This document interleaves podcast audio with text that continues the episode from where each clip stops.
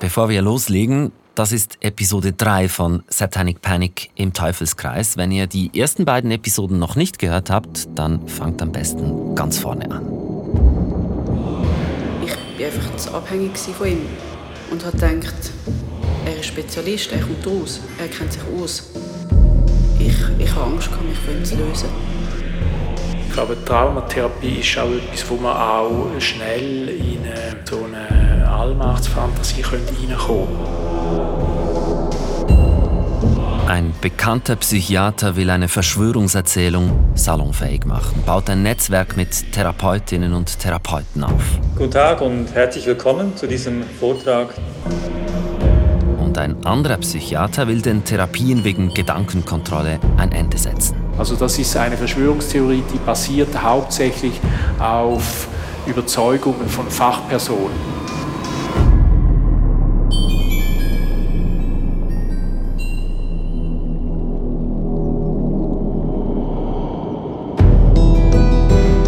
Nicht nur ein Streit unter Fachleuten, es geht um viel mehr.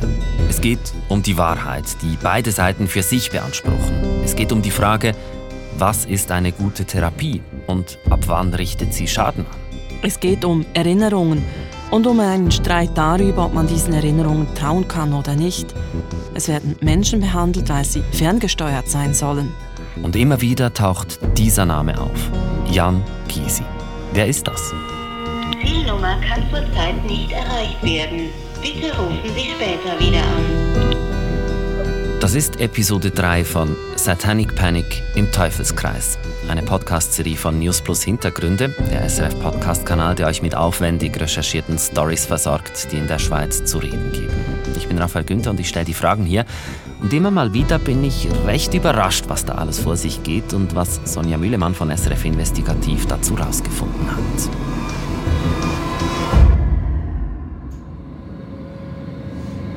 Und wie immer starten wir mit Sonja, die auf Reisen geht. Natürlich, wie könnte es anders sein? Diese Geschichte führt mich einmal quer durch die Schweiz. Nächster Halt Wien. Ich bin unterwegs zu einem Vortrag von Thomas Mayer.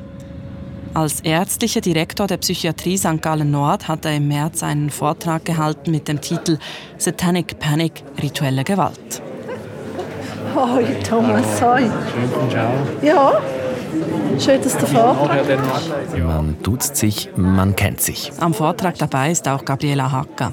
Ihre Geschichte haben wir in der letzten Episode erzählt. Ihre Tochter beschuldigt sie und ihren Mann mit den schlimmsten Dingen. Und Thomas Mayer, das ist der, der in einem Untersuchungsbericht geschrieben hat, Jan Gysi sei ein wichtiger Spin-Doktor hinter der Verschwörungserzählung im Sinne eines Vordenkers. Er verbreitet die Erzählung an Schweizer Psychiatrien und in Therapiezimmern und habe diese maßgeblich mitgeprägt. Was heißt das? Was ist seine Überzeugung? Also seine Theorie ist kurz gesagt etwa diese. Es gibt Täter, die Spezialwissen haben und wissen, wie sie die Persönlichkeit von Frauen durch Missbrauch gezielt spalten können. Und diese Gedanken könnten sie dann programmieren, um die Frauen fernzusteuern. Dafür wurden aber bislang keinerlei Belege gefunden, dass es das tatsächlich geben soll. Und dagegen wehrt sich eben der Psychiater Thomas Mayer. Und er hält Vorträge zum Thema. Ich glaube, Traumatherapie ist etwas sehr Wichtiges und Anspruchsvolles, aber es ist auch etwas, wo man muss verantwortungsbewusst äh, wahrnehmen und wo man auch schnell in äh, vielleicht so eine Allmachtsfantasie könnte reinkommen Er meint damit, dass es fast immer ein gewisses Abhängigkeitsverhältnis gibt zwischen Arzt, Ärztin und Klientin oder Klient. Und das, das könne verführerisch sein. Aber komm, wir fangen ganz vorne an mit Jan Gysi. Wie bist du auf ihn gestoßen? Ich habe vor etwa anderthalb Jahren angefangen zu recherchieren und da fiel schon im ersten Gespräch sein Name. Und zunächst habe ich das gar nicht hinterfragt. Dann ist mir der Name aber immer und immer wieder begegnet. Und am eindrücklichsten fand ich dann die Beschreibung einer Frau. Sie hat sich von ihm ausbilden lassen und sie hat mir gesagt, er sei der Traumapapst der Schweiz. Traumapapst, das ist mal ein Schlagwort. Was heißt das? Was bedeutet das? Bevor Jan Gysi damit angefangen hat, sich mit Gedankenkontrolle zu befassen, genoss er in der Psychiatriebranche einen sehr guten Ruf. Er hat zum Beispiel in den größten psychiatrischen Kliniken der Schweiz Ärztinnen und Psychologen geschult, unter anderem in Münsingen. Und für manche Therapeutinnen und Therapeuten ist er nach wie vor eine Koryphäe der Psychotraumatologie. Das ist ein bestimmter Bereich in der Psychologie. Und er betreibt heute seine eigene Praxis in Bern, er schreibt Bücher und er veröffentlicht diese bei einem anerkannten Fachverlag. Er organisiert Kongresse, gibt Weiterbildung, macht YouTube-Videos. Hattest du denn gleich den Eindruck, dass er in der Verschwörungserzählung rund um satanistisch-rituelle Gewalt und diese Mind-Control-Theorie, dass er da eine wichtige Rolle spielt oder hat sich das erst mit der Zeit eingestellt? Das kam dann erst mit der Zeit, denn ich fand eigentlich diese Vorstellung ehrlich gesagt auch etwas abwegig, wenn man seinen Lebenslauf und sein Renommee und auch seinen Einfluss anschaut. Ich konnte das fast nicht glauben. Und dann, was ist passiert? Dann habe ich zum Psychiatriezentrum Münsingen recherchiert. Das ist eine der größten Kliniken der Schweiz. Und ich habe dann herausgefunden, dass dort Patientinnen und Patienten viel zu oft und viel zu lange mit Gurten ans Bett gefesselt wurden. Unter anderem auch wegen der Verschwörungserzählung Mind Control. Und nach meiner Recherche hat der Kanton Bern einen Untersuchungsbericht in Auftrag gegeben, den hat Thomas Mayer geschrieben. Und in diesem Bericht hat er Jan Gysi eben als Spin-Doktor bezeichnet. Da kommt eben alles zusammen, was wir bis jetzt erwähnt haben. Ich habe dann auch herausgefunden, dass Jan Gysi in verschiedenen, mindestens zwei Schweizer Netzwerken aktiv ist, die sich stark mit dem Verschwörungsthema befassen und dieses auch aktiv verbreiten und Fachleute davon überzeugen wollen. Und ein Beispiel ist das Netzwerk um den Verein für Opfersicherheit, den er mitgegründet hat. Den Verein gibt es zwar offiziell nicht mehr, aber die Personen, die da dabei waren, die sind heute noch aktiv. Und darum ist dieser Verein so wichtig hier. Die Mitglieder bilden so wie den, ja, den innersten Kreis rund um Jan Gysi. Sie sind quasi seine Gefolgsleute oder Anhängerinnen. Das haben mir mehrere voneinander unabhängige Quellen so gesagt. Und ich habe mir dann auch die Statuten des Vereins angeschaut und das Vereinskonzept. Und da lese ich, wie zwei Hauptziele heraus. Eines davon lautet, Fachleute aus verschiedenen Berufsgruppen zu informieren und miteinander zu vernetzen. Also sprich die Idee von Mind Control, Gedankenprogrammierung weiter verbreiten, sozusagen unter die Fachleute bringen, kann man so sagen. Genau. Und das zweite Ziel, im Fokus des Vereins stehen die mutmaßlichen Opfer von Gedankenkontrolle. Die Vereinsmitglieder wollen diese Opfer schützen und die Täter überführen. Die Idee, Mutmaßliche Opfer sollen elektronische Fußfesseln erhalten, damit man sie überwachen und den Tätern das Handwerk legen kann. Entschuldigung, aber elektronische Fußfesseln in dem Zusammenhang, das macht mich hellhörig. Irgendwie ja. passt es da nicht ganz rein. Im Konzept ist diese Fußfessel abgebildet. Es ist auch ein Finanzierungsmodell skizziert und okay. es wird da auch beschrieben, welche Software für die Überwachung verwendet werden soll weil der Justiz und der Polizei gelinge es nicht, die Opfer vor diesen Tätern zu schützen. Darum müsse der Verein aktiv werden. Und äh, ich kann ja da mal zitieren aus dem Konzept des Vereins. Dadurch kann ein Opfer aktiv gesucht und geschützt werden und oder das Opfer wird für Täter nicht mehr interessant, respektive der Kontakt zum Opfer wird für Täter zu riskant. Und geschrieben hat dieses Konzept übrigens Jan Gysi. Du hast dieses Konzept dabei. Kannst du mir das mal rübergeben? Ich möchte das gerne mal selber anschauen. Also da werden ziemlich klare Vorstellungen beschrieben und ganz vorne drauf sehe ich auch ein Bild, nämlich eine Fußfessel, die da abgebildet ist. Mhm. Und die mutmaßlichen Opfer, die sollen diese Fußfessel beim Verein mieten und der Alarm geht dann los, wenn die Person eine Zone verlässt, die vorher definiert wurde. Also eigentlich genau gleich wie bei Leuten, die eine Strafe verbüßen und dann eine Fußfessel tragen müssen. Nur dass es hier um Opfer geht und beim Alarm dann Angehörige oder die behandelnde Therapeutin reagieren sollen und die wiederum dann die Polizei informieren. Hm, aber also so viel Rechtswissen habe ich auch als Laie. Man kann doch nicht einfach Leute überwachen. Das geht rechtlich gar nicht. Das hat der Verein dann auch gemerkt. Der Verein suchte offenbar Kontakt zu mindestens drei Staatsanwaltschaften und Polizeikorps, beispielsweise auch zur Kantonspolizei Bern das haben mir verschiedene Quellen, die voneinander unabhängig sind und anonym bleiben wollen, so erzählt. Und bei der Capo Bern habe ich dann nachgefragt, weil Quellen mir sagten, dort sei die Anfrage sehr konkret gewesen. Mhm. Und die Capo, die hat dir dann geantwortet. Ich kann sonst hier mal den wichtigsten Teil daraus vorlesen. Da macht die Kantonspolizei Bern zwar keine näheren Angaben zu Gysi und zu diesem Verein, aber sie würden Anfragen zu allfälligen Einsätzen mit Fußfesseln grundsätzlich ablehnen, steht da, weil, und jetzt zitiere ich wörtlich, da wir es als sehr heikel und einschneidend betrachten und es auch rechtlich gesehen problematisch wäre, Opfer in einem solchen Ausmaß zu kontrollieren. Soweit mal das Statement von der Kantonspolizei Bern. Was sagt Jan Gysi zu all dem? Ich habe ihn zunächst mal direkt angerufen auf seine Praxisnummer. Zielnummer kann zurzeit nicht erreicht werden. Bitte rufen Sie später wieder an. Der Anruf ging ganz offensichtlich ins Leere. Ich habe ihn dann angeschrieben. Und während der Recherche hat er tatsächlich geantwortet. Das hat er, er will uns aber leider kein Interview geben. Dafür fehle ihm das Vertrauen. Er befürchtet, dass er nicht mit Respekt und Fairness angehört werden würde. Obwohl sich das ja gehört. In unserem journalistischen Kontext ist unser Grundverständnis, sind auch die Regeln, an die sich alle halten müssen, die bei SRF arbeiten. Und es wäre sehr wichtig gewesen, dass wir direkt mit ihm reden können. Aber eben, er wollte nicht. Er hat dann einen Teil meiner Fragen schriftlich beantwortet und er schreibt, ich zitiere, grundsätzlich distanziere er sich von allen Arten von Verschwörungsnarrativen und deren Einsatz in der Therapie und auf die Frage, ob er der Kopf eines Netzwerks von AnhängerInnen dieser Verschwörungserzählung sei, schreibt er, das ist eine falsche Behauptung. Ich verwehre mich gegen die Verschwörungstheorie, Kopf eines Netzwerks, Vordenker oder Agitator zu sein. Diese faktenwidrigen und persönlichkeitsverletzenden Unterstellungen weise ich mit aller Entschiedenheit zurück. Das mal sein grundsätzliches Statement, aber wir haben ja eigentlich über die Fußfesseln geredet. Äh, dieses Konzept soll er geschrieben haben, hast du eben gesagt. Was sagt er dazu? Ich zitiere, es ging darum, Möglichkeiten zu prüfen, den Opferschutz für Menschen zu verbessern. Und weiter, Vorabklärungen, unter anderem auch in Zusammenarbeit mit den Polizeibehörden, führten aber zur gemeinsamen Erkenntnis, dass der Einsatz von Electronic Monitoring in diesem Fall aus juristischen, polizeilichen, finanziellen und therapeutischen Gründen nicht sinnvoll ist. Und er schreibt noch, es wurde auch nie nur ansatzweise umgesetzt. Das heißt, Gysi gibt zu, dass es diese Abklärungen gab. Zur Umsetzung kam es dann aber nicht. Du hast vorhin auch noch den Verein für Opfersicherheit erwähnt. Der wollte sich aber nicht äußern. Es gibt ihn nicht mehr. Der Verein hat sich Anfang Jahr offiziell aufgelöst. Auf der Webseite steht wegen, Zitat, vereinzelten, unausgewogenen und tendenziösen medialen Berichten.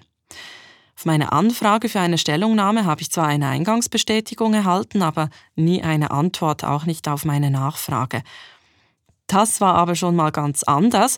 Vor zwei Jahren hat die Vereinspräsidentin zusammen mit Jan Gysi der Berner Zeitung auf einer Doppelseite Auskunft gegeben zu Mind Control, zusammen mit einem angeblichen Opfer. Damals hat man noch die Öffentlichkeit gesucht. Die Story rund um diesen Verein zeigt, welche Gedanken da verbreitet werden und wie weit es tatsächlich gehen kann. Ich meine, wir reden hier über Fußfesseln. Und dass Jan Gysi da aktiv mitmachte, das ist nur einer von vielen Hinweisen darauf, dass er eben doch eine wichtige Figur ist in dieser Verschwörungserzählung rund um Mind Control. Er selber sieht das anders. Er schreibt, Zitat, ich bin kein Spin-Doktor und diese Behauptung taucht im Untersuchungsbericht des Kantons Bern nicht mehr auf. Und weiter, das sei eine haltlose und persönlichkeitsverletzende Unterstellung. Also davon will er überhaupt gar nichts wissen. Warum sagt er denn diese Stelle mit Spin-Doktor, die tauche nicht mehr auf? Du hast ja vorhin zitiert aus diesem Bericht. Er hat die Stellen umfassend erschwärzen lassen. Der Bericht der ist aber immer noch gültig und ich habe beim Verfasser nachgefragt und er, Thomas Mayer, der hält nach wie vor am Inhalt fest. Also das ist einfach einer, der das sagt. Das ist Thomas Mayer, der diesen Untersuchungsbericht geschrieben hat. Eine Einzelmeinung. Eine Einzelmeinung, klar. Ich habe dann aber mit mehreren renommierten Psychologinnen und Psychiatern der Schweiz über die Ansichten und die Konzepte von Jan Gysi gesprochen, über seine Publikationen und all diese Personen haben mir gesagt, diese Schriften seien teilweise pseudowissenschaftlich. Hm, Gysi lässt das aber sicher nicht so stehen. Du hast ja sein Statement ausgedruckt mitgebracht. Du kannst mir sonst das Blatt mal rübergeben, dann kann ich mal das Statement lesen an der Stelle. Da steht wörtlich, Als Mediziner und Wissenschaftler fühle ich mich der Wissenschaftlichkeit verpflichtet und orientiere mich an international anerkannten Standards. Und weiter unten heißt es, ich zitiere nochmal, bei der Diskussion um sogenannte Mind Control und ritualisierte Gewalt handelt es sich um einen emotional aufgeladenen Expertinnenstreit um Definitionen und Therapiekonzepte, der medial zunehmend mit haltlosen Unterstellungen personalisiert wird und die Ebene eines redlichen und sachlichen Diskurses längstens verlassen hat. Meine Recherchen widersprechen dem aber eindeutig. Es ist eben nicht nur ein Streit unter ExpertInnen. Es geht weit darüber hinaus. Und sie sind hier ja auch gar nicht zu Ende, meine Recherchen. Hm, Habe ich schon vermutet, dass du da noch irgendwas aus dem Ärmel schüttelst. Lass mich raten, du warst mal wieder irgendwo unterwegs in der Schweiz, im Zug oder im Auto. Du lachst jetzt gleich, aber ich war tatsächlich im Zug unterwegs. Eben doch. Es war kurz nach 8 Uhr, als mein Handy klingelte. Am anderen Ende war eine Frau und sie hatte meine Nummer von jemandem erhalten. Sie wollte mit mir über Jan Gysi reden. Er sei ihr Therapeut gewesen und die Therapie, die habe ihr Leben negativ beeinflusst. Also da hattest du plötzlich jemanden am Draht, die bei Jan Gysi in Behandlung war. Ich nehme mal an, dann hast du dich ziemlich schnell mal mit ihr getroffen. Wir haben uns sogar mehrmals getroffen und über einen längeren Zeitraum. Die Frau will mit ihrer Geschichte an die Öffentlichkeit. Sie sagt, sie wolle vor Jan Gysi warnen. Gleichzeitig hat sie aber auch Angst davor, dass man sie erkennt oder dass es negative Konsequenzen für sie hat, wenn sie über die Geschichte spricht. Wir haben mehrere Stunden gesprochen und mit der Zeit hatte sie Vertrauen zu mir. Und warum hast du ihr vertraut, also ihre Geschichte geglaubt? weil ihre Schilderungen für mich glaubhaft klangen und sie hat mir dann auch Dokumente gezeigt, die ihre Aussagen belegen. Was sind das für Belege? Was zeigen die? Ja, um diese Frau zu schützen, kann ich nur so viel sagen. Die Dokumente zeigen Dinge, die weit davon entfernt sind, was man unter einer normalen, distanzierten Patientinnen-Therapeuten-Beziehung versteht. Das habe ich auch mit verschiedenen Psychiatern gespiegelt. Das ist das eine. Und das andere? In den Dokumenten kommt auch heraus, dass Jan Gysi mit verschiedenen Persönlichkeitsanteilen der Patientin arbeitet, dass in der Therapie immer mehr davon entstanden, anstatt dass es weniger wurden. Und Fachleute sagen, dass das Ziel einer Psychotherapie eigentlich sei, dass sich die Patientin als Einheit, als Ganzes begreift. Aber ich schlage vor, wir hören Stefanie, so nenne ich sie jetzt einfach mal, wir hören ihr erstmal zu, was sie zu erzählen hat. Machen wir. Das ist die Geschichte von Stefanie. Ich bin zu ihm gegangen, weil er im Internet von sich gesagt hat, ähm, naja, wie soll ich das sagen, ähm, dass er der Facharzt sei mit so Spezialwissen zu schweren Dissoziationen und Dermatherapeut. Und darum habe ich dann mit ihm Kontakt aufgenommen, weil das das war, was ich gesucht habe. Stefanie heißt eigentlich anders. Ihre Stimme haben wir von einer Schauspielerin nachsprechen lassen. Und eben sie hat die Diagnose dissoziative Identitätsstörung. Sie hat mehrere Persönlichkeitszustände. In der Therapie bei Gysi seien daraus dann noch viele weitere Persönlichkeitsanteile entstanden. Diese Anteile seien von Tätern programmiert worden. Ich habe gedacht, das ist jetzt der, der mich versteht. Die Therapie war von Anfang an eigentlich recht intensiv und ist auch immer intensiver geworden.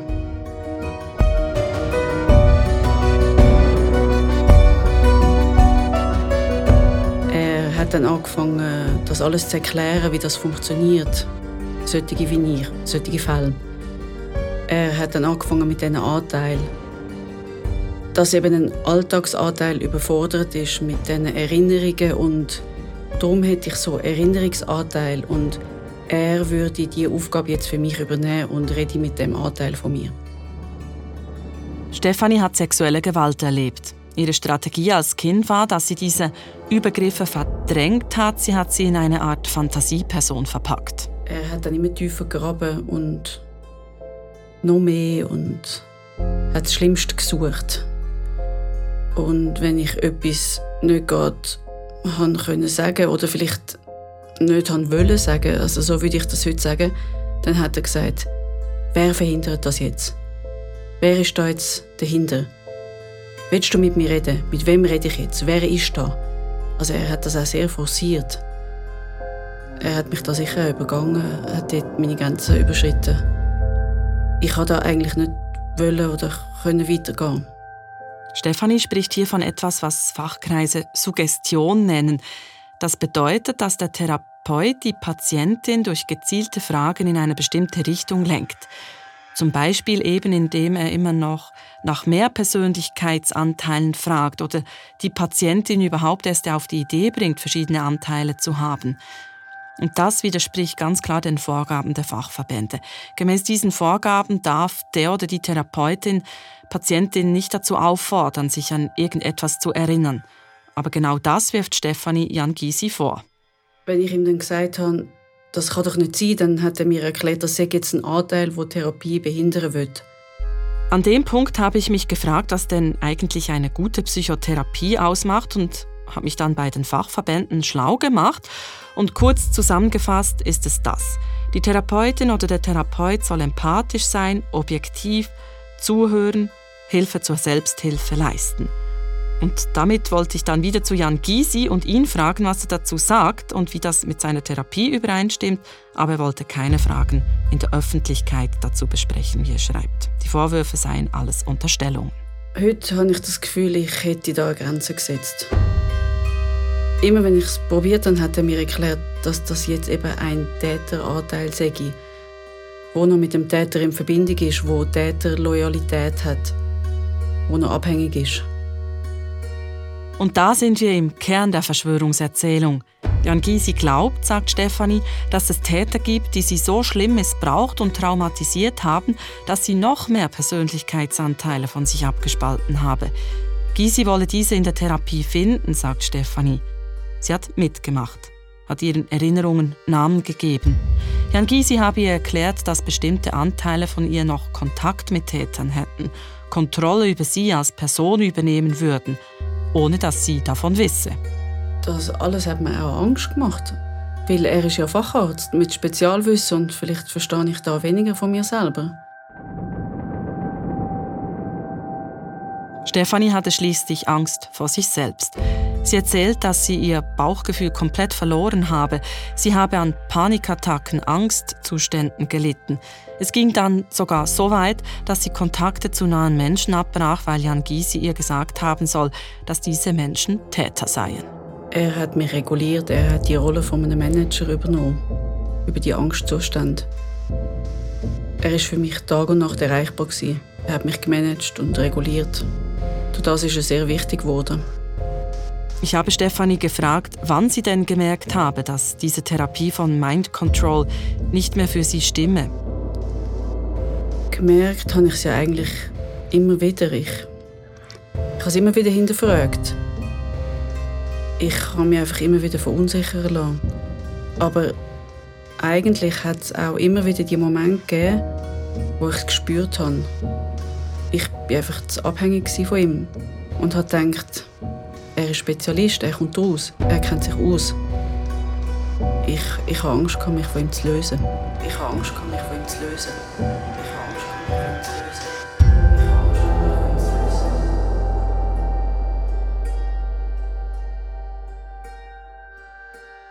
Also diese Geschichte von Stefanie, wenn ich dir so zuhöre, die geht mir recht unter die Haut, weil ich höre da eine Frau, die in einer totalen Notsituation ist, die wirklich eigentlich dringend Hilfe braucht und Hilfe haben will und die dann irgendwann das Gefühl hat, das sei es jetzt. Endlich habe sie einen Ansatz gefunden, um mit ihren Problemen umzugehen.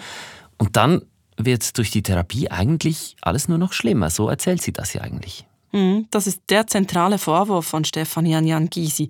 Sie sagt, durch die Therapie bei ihm gehe es ihr nun schlechter statt besser. Das sagt Stefanie, eine Einzelperson mit ihrer eigenen Wahrnehmung. Es ist ihre Sicht auf diese Geschichte.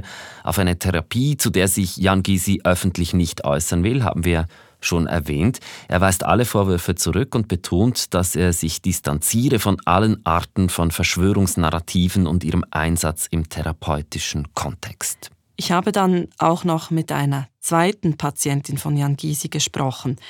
Sie ist sehr überzeugt von ihm und glaubt an seine Therapiemethode. Kurz vor der Veröffentlichung des Podcasts hat sie dann aber alle ihre Aussagen zurückgezogen. Sie wolle, dass ihre positiven Erfahrungen mit Traumatherapie als solche gesehen würden. Wir haben zwei Patientinnen. Eine sagt, das sei alles schlecht. Die andere sagt, sie habe positive Erfahrungen gemacht. Zwei Aussagen. Zwei ganz unterschiedliche Ansichten, 50-50. Und was stimmt jetzt, ja? Genau. Und mit dieser Frage bin ich zu den Fachverbänden gegangen. Ich habe unter anderem mit der Schweizerischen Gesellschaft für Psychiatrie und Psychotherapie Kontakt gehabt und da wurde mir gesagt, dass Therapiemethoden, die suggestiv, also die beeinflussend sind, die seien ähm, therapeutischer Missbrauch. Und ich zitiere aus dem entsprechenden Statement, welches Sie auf Ihrer Website aufgeschaltet haben, Geführte Imaginationen zu bisher nicht erinnerten möglichen Ereignissen gelten als Kunstfehler. Und Kunstfehler heißt, dass es strafrechtlich relevant sein könnte. Ich muss dazu sagen, die Fachverbände beziehen sich hier nicht explizit auf die Behandlung von Jan Gysi, sondern sie äußern sich allgemein. Aber trotzdem, in dem Zusammenhang von Behandlungsfehlern haben wir äh, in diesem Podcast auch schon gehört. Davon spricht ja auch der forensische Psychiater Frank Urbaniok. Ich erinnere mich an seine Worte in Episode 2. Ja, und auch darüber hätte ich gerne mit Jan Gysi gesprochen. Ich habe ihm dann einen ganzen Fragenkatalog zu seinen Therapiemethoden und den Vorwürfen der einen Patientin geschickt. Er hat dann auch hier nur allgemein geantwortet und schreibt, das seien alles Unterstellungen. Ich zitiere, PatientInnen biete ich gerne eine externe Supervision mit mir und einer Drittperson an, um allfällige Kritik und Fragen zu klären. FachkollegInnen, die Zweifel an meiner Arbeit haben, sind herzlich eingeladen, den persönlichen fachlichen Austausch direkt mit mir zu suchen. Ich würde mich darüber freuen. Machen wir an dieser Stelle mal einen Schritt zurück, weg von der Person Gysi und schauen wir das Big Picture an. Er ist bei weitem nicht der Einzige, der solche Therapien durchführt in der Schweiz. Du hast ja herausgefunden bei der Recherche, dass es ein paar hundert solcher Fälle dieser Mind-Control-Therapien in der Deutschschweiz gibt. Das hast du in einer Masterarbeit gelesen. Ich frage mich gerade, sind die alle so wie bei Stefanie verlaufen? Sind das alles ähnliche Fälle? Nun, ich kann natürlich nicht hinter Therapietüren schauen. Ich kann aber erzählen, was zum Beispiel durch Dokumente belegt ist. Und ich kann mit Sicherheit sagen, dass die Geschichte von Stefanie kein Einzelfall ist. Ich habe nämlich mit gut einem Dutzend Frauen gesprochen, die wegen Mind Control therapiert wurden oder werden, bei unterschiedlichen Psychiatern und Psychologinnen in der Deutschschweiz. All diese Frauen, die sind als Kinder Opfer von sexuellem Missbrauch geworden. Sie hätten deshalb ein gestörtes Bindungsverhalten. Das haben sie mir so erzählt. Sie hätten zum Beispiel Mühe, Menschen zu vertrauen.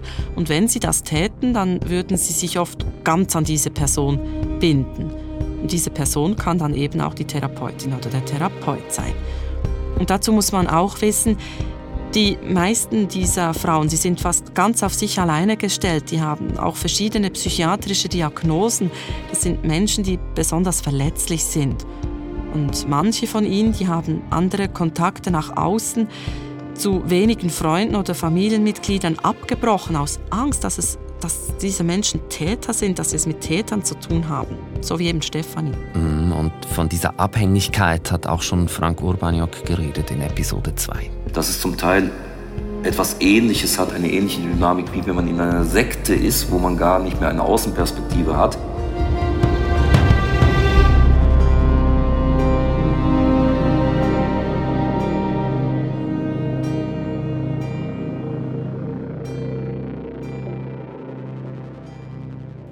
Weißt du eigentlich, wie viele Therapeutinnen und Therapeuten in der Schweiz Behandlungen wegen Mind Control, Gedankenkontrolle machen?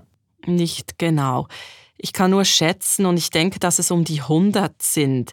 Ich habe die Masterarbeit gelesen, die an der Uni Bern geschrieben wurde, und diese listet 70 Personen auf, die selber angeben, Patientinnen wegen Gedankenkontrolle zu behandeln. Die Autorin dankt im Text übrigens Jan Gysi, der sie bei der Arbeit unterstützt habe. Und ich habe dann Mitgliederlisten verschiedener einschlägiger Netzwerke und Referentenlisten von Kongressen durchforstet und da auch viele Namen gefunden, die ich überprüft habe. So circa um die 30 Namen. Bei einem Großteil davon konnte ich zeigen, dass sie wegen Mind Control behandeln, respektive an die Verschwörungserzählung glauben. Manche dieser Personen arbeiten an psychiatrischen Kliniken, andere haben eigene Praxen. Mhm. Und du vermutest also, dass diese Personen miteinander verbunden sind, dass die miteinander zu tun haben, sich austauschen und so weiter? Mhm. Ja, einige schon. Ich gehe von einem Netzwerk von mehr als 30 Personen aus, die miteinander in Kontakt stehen. Therapeutin, Psychiater und so weiter.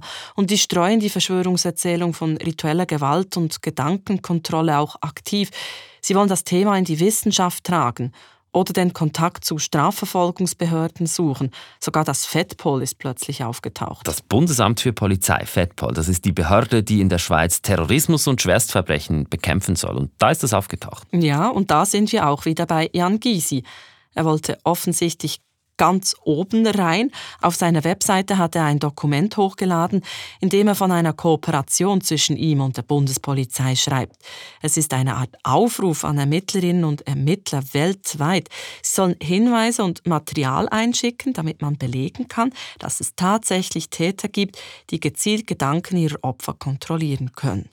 Diese Meldungen sollen dann per Mail an ihn und an eine namentlich genannte Mitarbeiterin des FEDPOL gehen also dass gezielt ermittelt werden soll, weil gewisse Personen an eine Verschwörungserzählung glauben. Und es wird noch abstruser. Im Dokument steht, die Polizistinnen und Polizisten, die Videomaterial von sexuellem Missbrauch sichten, sollen darauf achten, ob die Täter Blickkontakt zu ihrem Opfer halten, wenn sie ihm Schmerzen zufügen. Das seien nämlich Hinweise auf Zitat hypnotische Techniken. Weiter sollen die Ermittlerinnen und Ermittler Hinweise auf den Gebrauch von Ketamin liefern. Das ist ein Narkosemittel, das in der Tiermedizin und auch als Partydroge benutzt wird. Da kam mir ein Bericht von Jan Gysi wieder in den Sinn. Da schreibt er, dass Täter vielleicht Ketamin einsetzen, um die Persönlichkeit ihrer Opfer zu spalten. Und bei so einer Geschichte macht das Fettpol tatsächlich mit. Nein, es ist Jan Gysi offenbar nicht gelungen, bei dieser mächtigen Behörde reinzukommen. Das FEDPOL schreibt, es gebe in diesem Zusammenhang keine offizielle Zusammenarbeit mit Jan Gysi. Man befasse sich nicht mit der Thematik und Gysi habe sich lediglich mit einer damaligen Mitarbeiterin ausgetauscht. Das Dokument habe man auch nicht verwendet. Und Jan Gysi selber, der will auch nichts mehr von einer Kooperation wissen. Er schreibt mir, es habe sich um eine Projektidee gehandelt, die nicht weiter verfolgt wurde. Diese Verschwörungserzählung, die begegnet dir in der Recherche auch an Orten, wo du nie und nimmer damit gerechnet hättest, Orte, die weit weg sind von der Psychotherapie. Jetzt gibt es da Leute, die nicht wollen, dass Therapien wegen dieser Verschwörungserzählung weitergehen. Zum Beispiel die, die du in Wiel besucht hast, in Wiel St. Gallen. Und da sind wir auch wieder am Anfang dieser Episode bei Gabriela Hacker und bei Thomas Mayer. Thomas Mayer, der in seinem Untersuchungsbericht an Gysi eine Vordenkerrolle zuschreibt. Er will, dass die Gesellschaft hinschaut bei dieser Verschwörungserzählung, dass es mehr Transparenz gibt. Er sucht deshalb auch selber die Öffentlichkeit, hält Referate und gibt auch Interviews. Patienten sind äh, abhängig zum Teil von, äh, von den Therapeuten. Das muss man sehr äh, kritisch immer reflektieren. Und Patienten, Patientinnen dürfen auf keinen Fall zu stark abhängig werden. Und also die starke Idealisierung der Therapeuten macht es immer sehr verdächtig. Ich glaube, Therapeuten müssen sich zurück zurücknehmen und müssen äh, immer die Entwicklung der Patienten, Patientin im Auge haben. Maya hat eine Mission. Es gibt Leute, die wollen, dass Gysi nicht mehr so weitermachen kann wie bis jetzt. Und ich weiß auch von zwei Verfahren, die aktuell gegen Jan Gysi laufen, die sich um seine Therapiemethoden drehen. Das eine ist ein Administrativverfahren bei der Berner Gesundheitsdirektion und das andere ist ein Standesverfahren bei der Ärztegesellschaft. Es wird abgeklärt, ob er weiterhin als Psychiater tätig sein kann oder ob diese Berufsausübungsbewilligung entzogen wird. Stand jetzt, Anfang Juni 2023, sind diese Verfahren noch hängig und der Ausgang ist offen. Er verfügt aktuell über eine Berufsausübungsbewilligung. Und auch darüber hätte ich natürlich gerne mit Jan Gysi direkt gesprochen. Er hat aber eben ein Interview abgelehnt und schreibt zu diesem Punkt, diese beiden Verfahren wurden durch dieselbe Person angeregt, mit der ich in keiner Weise zu tun oder jemals zu tun gehabt habe und auch mit ihrem Umfeld und allfälligen involvierten BehandlerInnen nie zusammengearbeitet habe. Und wir wissen, wer das ist, wer diese Person ist. Gabriela Hacker. Sie hat ja den Brief mit der Bestätigung für diese Verfahren gekriegt. Das war in Episode 2. Sonja, Wir haben viele Menschen kennengelernt, die in die sogenannte Satanic Panic, die Verschwörungserzählung rund um rituelle Gewalt und Gedankenkontrolle involviert sind. Lass uns mal zusammentragen, was wir daraus mitnehmen. Wir haben ganz am Anfang gefragt, warum hört das nicht auf? Da war in Episode 1 Seelsorger Veragut, der Frauen wie Mira angebliche Opfer ritueller Gewalt bei sich aufnimmt und ihnen helfen will, in einem Fall sogar mit einem neuen Namen. Dass ein Seelsorger in der Geschichte auftaucht, ist eigentlich nicht überraschend.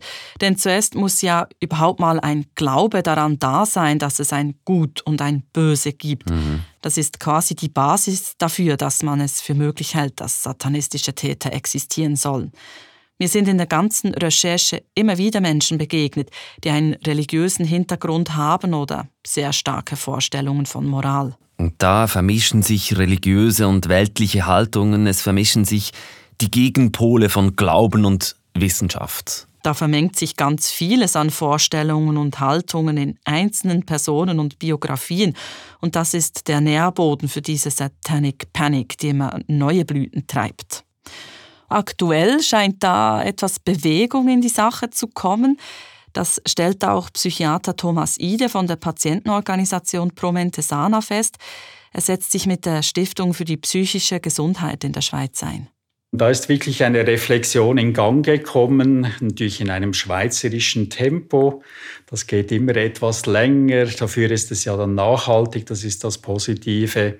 Zum Beispiel schult die Klinik in Münsingen ihre Angestellten wegen der Verschwörungserzählung. Das hat der Kanton Bern von ihr verlangt.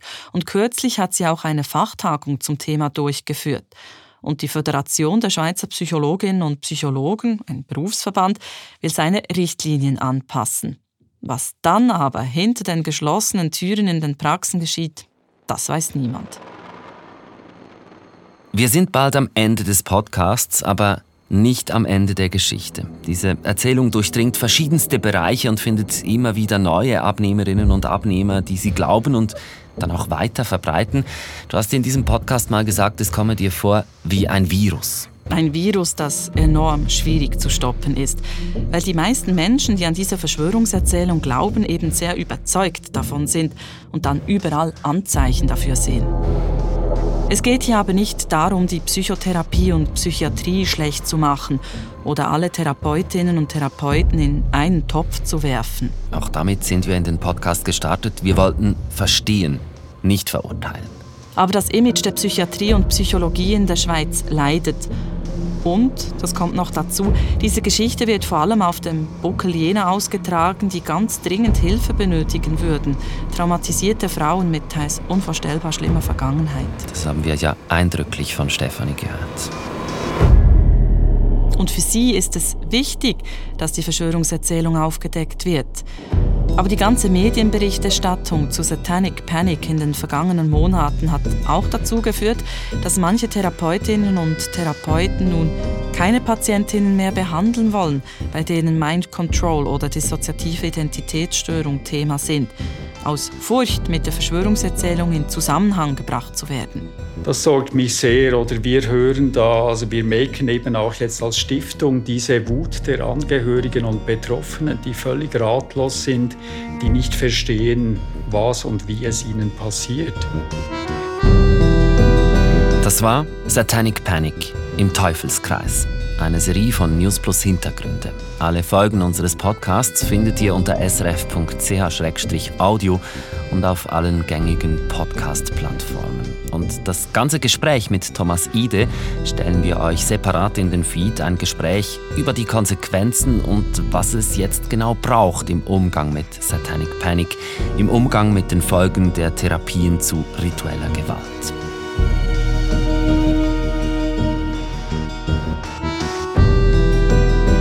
Wenn euch dieser Podcast-Kanal gefällt, dann helft uns mit einer guten Bewertung, damit der Kanal noch bekannter wird. Inputs und Feedback freut uns auch sehr. Ihr erreicht uns per investigativ.srf.ch.